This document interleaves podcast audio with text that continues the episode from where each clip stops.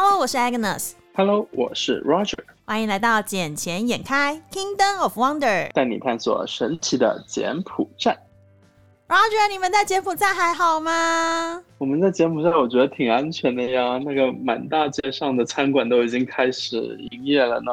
可是你们今天不是还新增了六百六十例？嗯。啊，对啊，新增归新增嘛，对不对？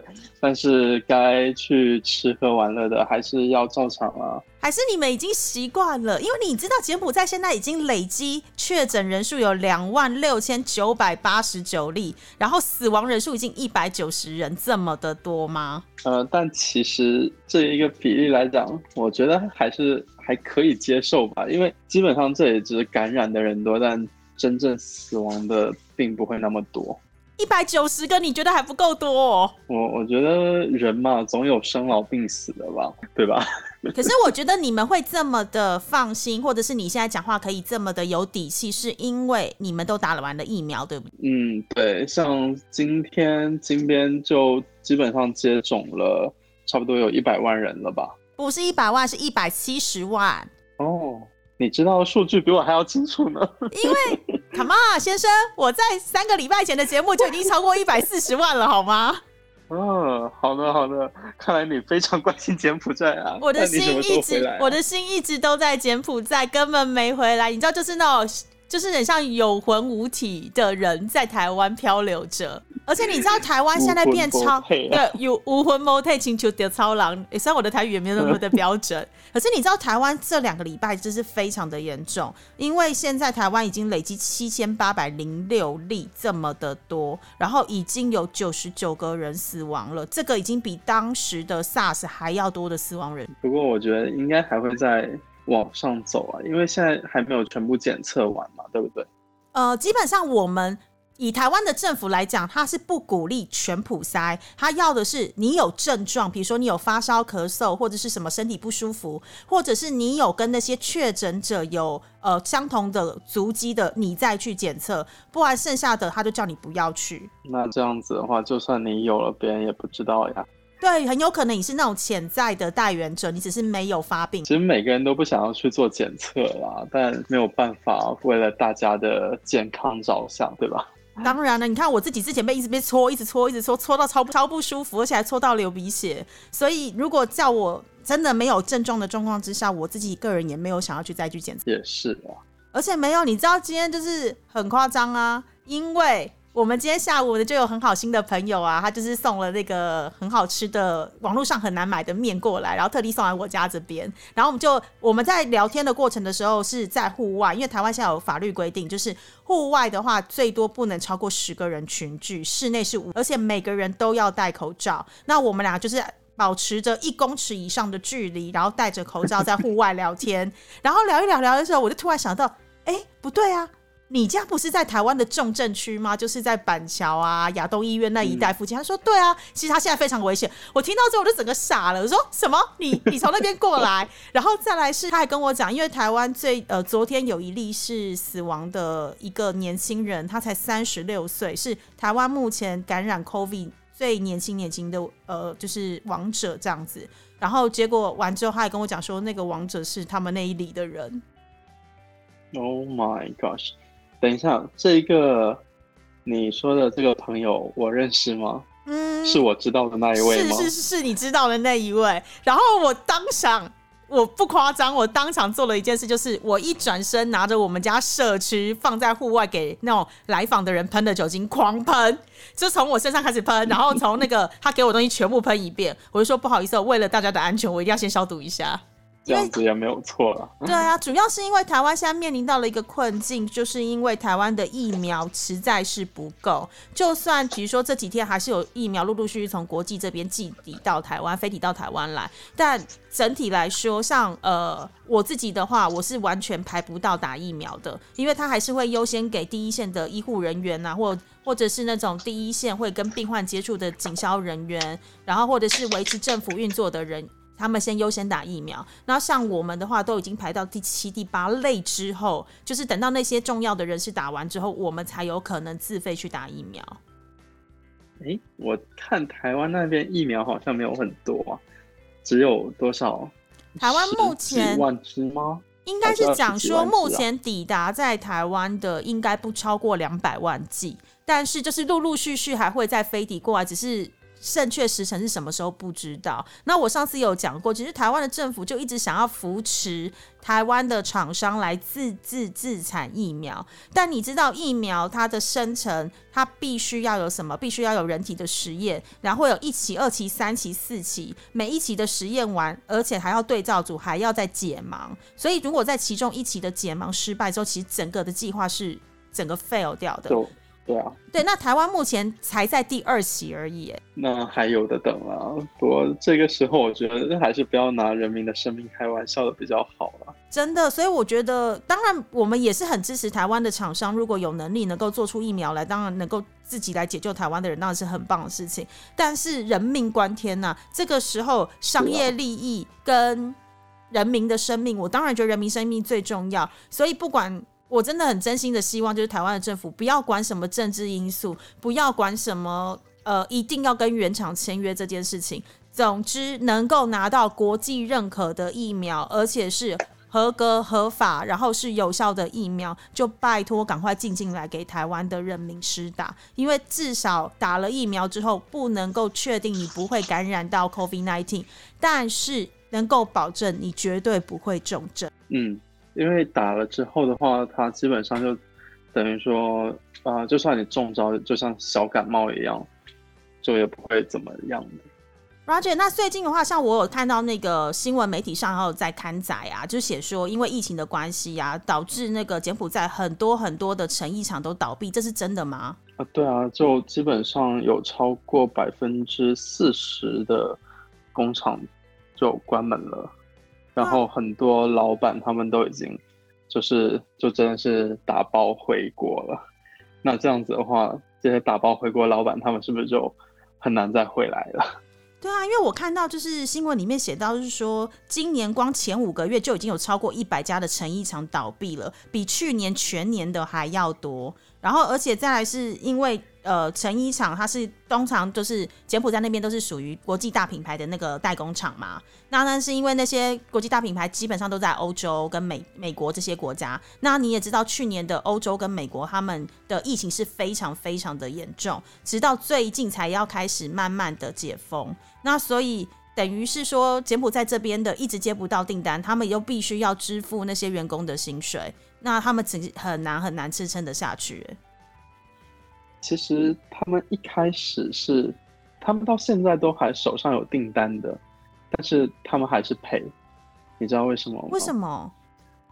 因为之前是很多订单在缅甸那一边，但是缅甸那边又一个是内乱，然后再来就是疫情，后面就变得非常严重了嘛，对不对？对，然后这样子的话，缅甸那边工厂就把单转到了柬埔寨。那个时候柬埔寨还没有那么大的疫情，就疫情还没有那么严重。然后呢，他们就开始各种赶工啊，就订单是一直在后面一直在排，可是好死不死的，就后面柬埔寨疫情也爆发，爆发的话就要停工了嘛。一停工停个半个月这样子，半个月一个月，那他们工厂的人都不用去上班啦。那这样子，老板单出不来就要还要赔钱，倒赔给他们。可是现在不是就像你讲的嘛，柬埔寨的疫情是已经得到了控制，而且慢慢已经恢复到原本的状态。那老板干嘛不再撑一下？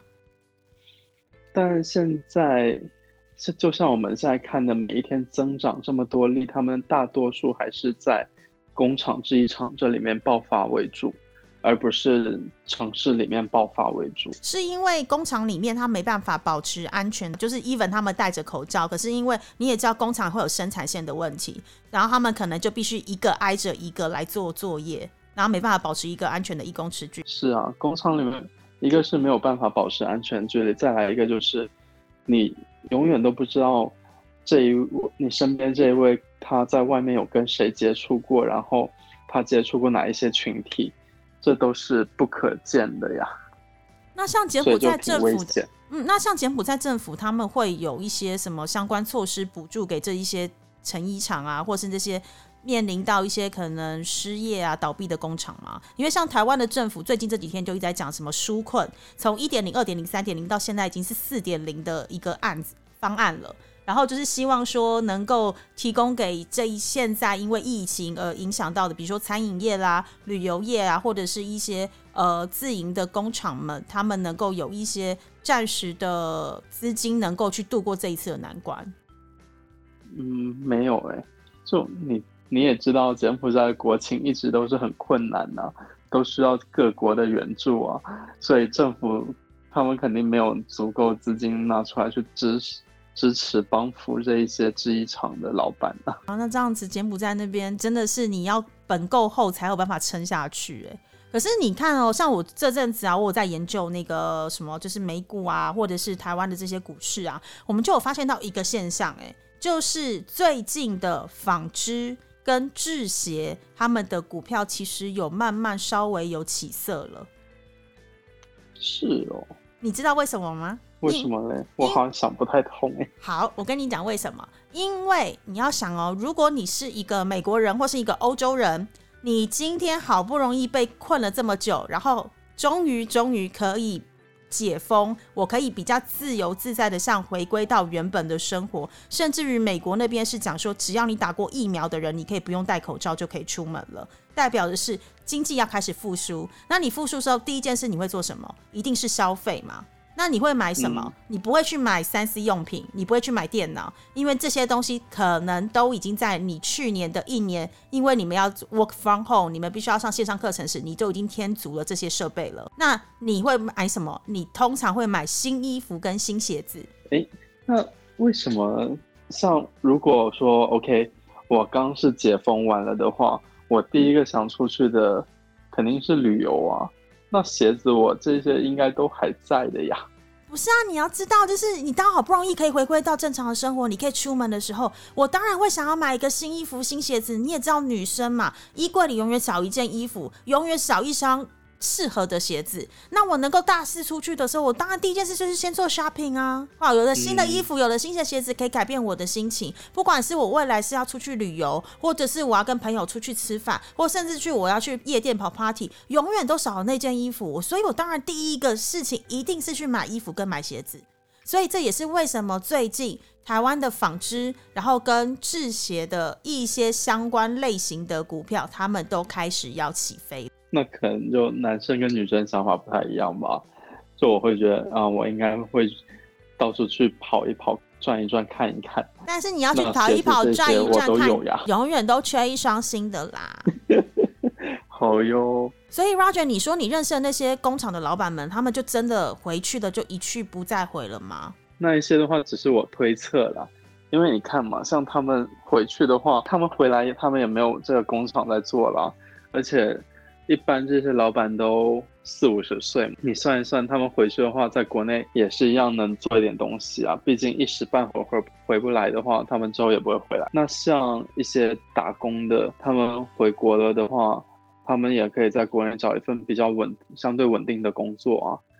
因为在柬埔寨，他们会觉得现在过来的话，疫情还是挺严重的，所以我会觉得说这一波的疫情让挺多中国人甚至外国人都回去，然后再就不会再回来了。所以疫情真的对大家的生活跟经济层面影响非常的大哎、而且你看当初那些人是抱着多大的梦想跟多少的资金，然后来柬埔寨这边找寻他的新天地跟新未来，但因为疫情的关系，他们就只能铩羽而归。是啊，去年的八幺八还没有这么严重，但这个疫情一来就直接把这些人给冲散掉了。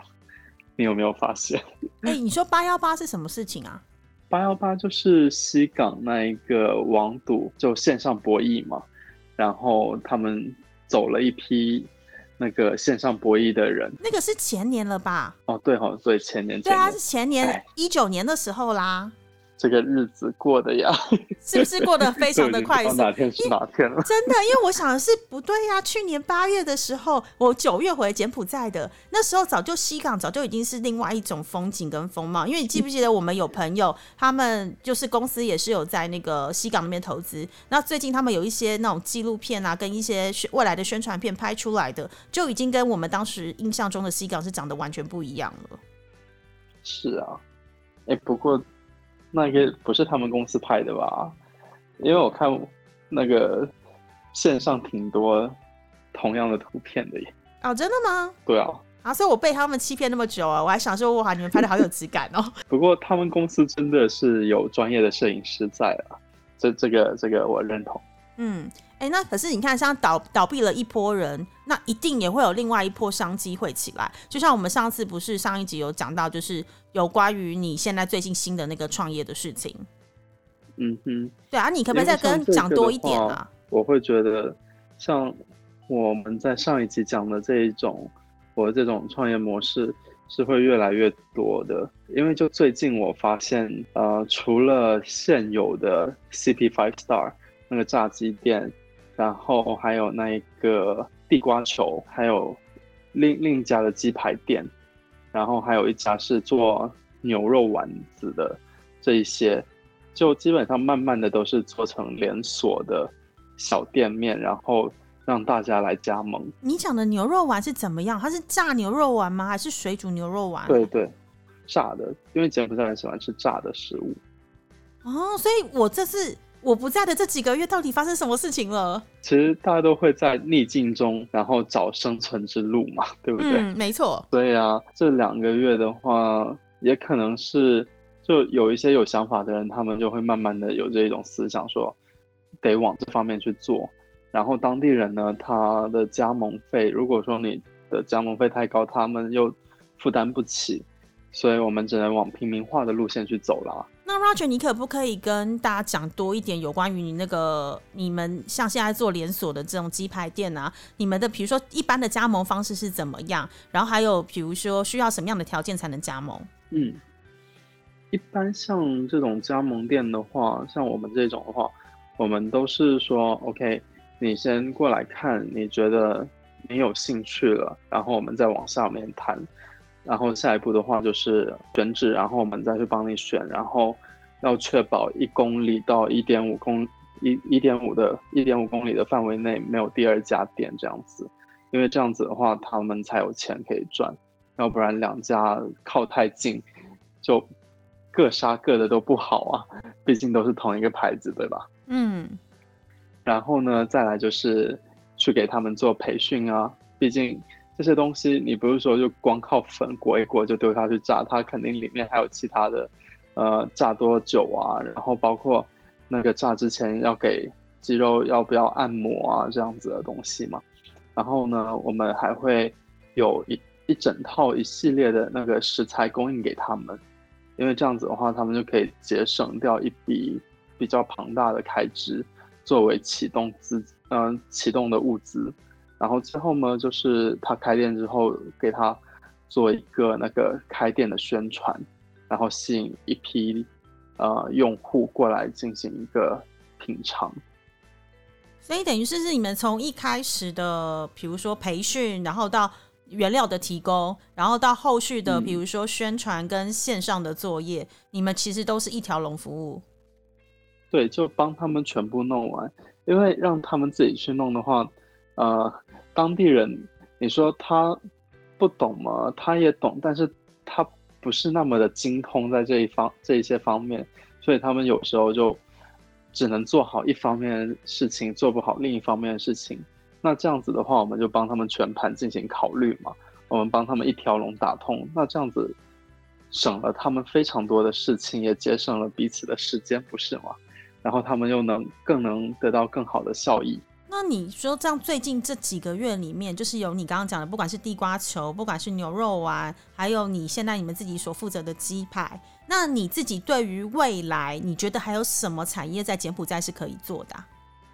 未来啊，我觉得还有挺多可以做的，因为就像呃，柬埔寨其实挺喜欢吃国内那一种螺蛳粉，我不知道你有没有吃过哎。我有吃过一次，而且我吃第一次吃螺蛳粉，我居然是在金边吃到。因为之前在假的，对，因为我之前不是在大陆工作，重庆工作嘛。那工作的时候，其实螺蛳粉不是重庆的，但是重庆也有人在卖螺蛳粉。那那时候我对他的第一印象就是，人家跟我说很臭，有一个特别的味道，不好闻，不好吃。那因为你知道重庆大家都是吃火锅居多，所以我也没有想说，那我要去试试看螺蛳粉这个东西，因为光重庆小面就已经不够我吃了。然后，但是到了金边之后，我又开始听到很多人在说螺蛳粉。那你也知道，就是 B K K One 里面也有人在卖螺蛳粉的专门店，然后还有一些就是那种烧烤店也有卖螺蛳粉。我是有一次是在机场附近的一家就是中国人开的烧烤店，然后吃到的螺蛳粉。我第一次吃的时候，我就觉得超好吃，它哪里臭？对啊，就这个口味，而且很适合当地人的口味。然后我就会觉得，这个我们可以再做本地化一点，再本土化一些。那这样子的话，会有更多的人他们能品尝到这一种美味啊。为什么你会觉得螺蛳粉很适合柬埔寨的人啊？因为柬埔寨人不是喜欢吃比较重口味，然后又比较甜一点的东西吗？可是螺蛳粉，我印象中它是比较，它是咸没错，但是它是比较不甜呢。对啊，它是不甜，但是。它其实会有那一种酸辣的口感在，对不对？因为还有那个酸笋嘛。对，因为柬埔寨他们也喜欢吃酸的呀，酸笋这些当地就直接有了呀，所以就不用从国内再特别进了嘛。嗯，因为我知道现在螺蛳粉在比如说大陆里面已经就是夯到，就是有那种即食面，就是螺蛳粉口味，然后最近也有进军台湾。哦，是吗？台湾也有了。对，台湾买得到螺蛳粉的口味的那种即食面、泡面类，然后台湾也有专门卖螺蛳粉的店家。其实，在柬埔寨，螺蛳粉的店家也非常的多，而且大部分都是本地人进去吃。嗯，那除了螺蛳粉之外，那我下次回去柬埔寨，我也要就是再去试试看到底哪一家好吃。因为我吃过一次之后，我就其实个人觉得它跟台湾一的那种控吧。因为你知道台湾的那种卤肉会加酸笋子下去一起卤，就会有那种类似的味道，只是它又变成加了一些面粉类的呃面面食类的东西弄成了一碗。是哦，台湾的控肉还有加酸笋吗？呃，客客家菜里面有，所以其实很像台湾就是结婚板都吃的东西。我自己个人我自己个人这么认为啊，就是只是台湾的板豆的那道菜里面就是没有那种呃面食类的东西，然后只是螺蛳粉有。而且我是觉得螺蛳粉里面还可以加很多不一样的东西进去，就不一定要就专注在原原本的东西上面，应该迎合本地人的喜好、本地人的口感，然后再去做改变。嗯，那像你们自己的话，你们自己未来的商业模式，就是除了你刚刚讲的辅导的一条龙之外啊，你们还有没有想要就是扩展到什么样的规模？像上次你有讲的是说你们希望遍地开花吗？对啊。因为就希望说，像做成像那一个 CP 集团那样子的规模吧，就在柬埔寨啊。那我上次你记不记得我之前有跟你讨论过，就是我想做那个松饼店的事情。那你觉得那个到底在柬埔寨有没有市场啊？嗯，就看你想要赚哪一些人的钱了。像我们做做的就是平民化的东西，所以价格就不会高。那松饼的话。假设你的价格是定定价是高的那一种的话，那就赚，嗯，那一些百分之二十人的人群的钱了。我自己的定价策略是不会超过十美金，因为我知道柬埔寨本来就有人在卖松饼，那只是我去吃过，我真的觉得超他妈的难吃，就这种东西怎么可以卖这个价钱，还有人想要去吃？然后我自己试过的，就是因为我自己也是在台湾有在研发的一些东西，因为我毕竟觉得民以食为天，在柬埔寨那边虽然大家呃可能薪资普遍没有到这么高，但是他们对吃非常肯花钱，只要你的东西够有吸引力就行。是啊，一个是够有吸引力，还有一个就是他们这些人也觉得钱存不下来，毕竟薪资就这么点，他们还能存到哪里去？倒不如花在吃上比较好哎。对啊，所以我觉得，如果我自己真的要做，就是我刚刚讲那个松饼店的话，我自己会结合当地的特色，运用当地的食材，然后再来是，我也希望能够开成是一个连锁，然后是以品牌为主的一家店，然后甚至如果有机会成功的话，它的衍生性商品对我也也非常的重要。是啊，这个很重要，因为我们不能就想说单一的产品，其实单一产品挺难做的，它的生命周期是有限的嘛。那就像松饼的话，如果如果要做，只能做成那一种，嗯，呃，稍微高端一点，但是每个季度可能都要推出新的菜单，这样子来吸引到大众的注意力。要不然的话，就单一的一直是松饼，在柬埔寨可能比较难做下去，因为这里还不像台湾那一边吃古早味这一套。古早味这一套是什么意思？嗯、因为台湾的话就匠人精神嘛，就就是不管什么东西就一条一直做下去，坚持做下去。你说像日本那样，就是一个什么拉面职人，什么什么职人之类的。哦对啊，对啊，类似那一种。但在柬埔寨就他们不怎么吃这一套呀。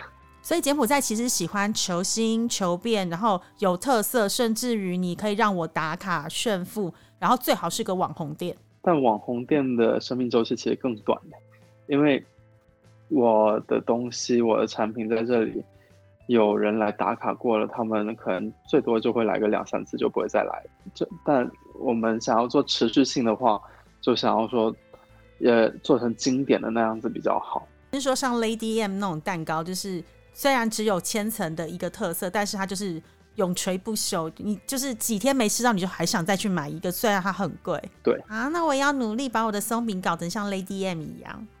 也有像或者我们可以先做一个平价的嘛，平价的，然后后面再有诶比较高端的品牌点出来，就像这里的 Lucky Lucky 超市，他们有平价 Lucky，然后也有 Premium 的 Lucky。我我未来希望就是我的松饼能够从平价到上面撒金箔、撒金粉，然后每个人吃的都很爽那种概念好了。诶，你如果是撒金箔那一种的话，呃，在这里挺多人，也不是说不能说挺多吧，但至少那些有钱人会去吃，因为有有噱头。对我已经我已经想好要怎么做，而且我已经想好原物料要怎么进，要怎么样带进去柬埔寨了。可以啊，但这个开店成本就比较高了。嗯，我最近在股市里面有有有小小的赚到一点点的创业创业基金。哦，对对，毕竟毕竟毕竟我个人本职是这个，所以呃最近很认真的在研究。哇塞，都不带一下我。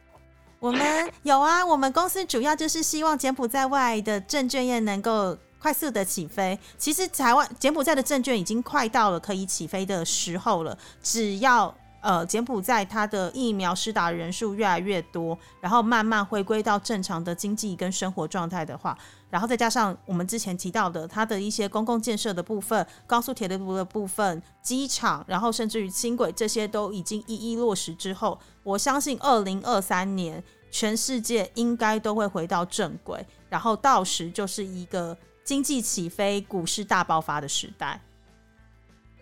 我也觉得二零二三年是一个转折的年份，因为今年二零二一，夯不啷当，感觉什么都没有做，大半年就过去了，真的，然后就就是感觉什么都没有做，半年就过去了。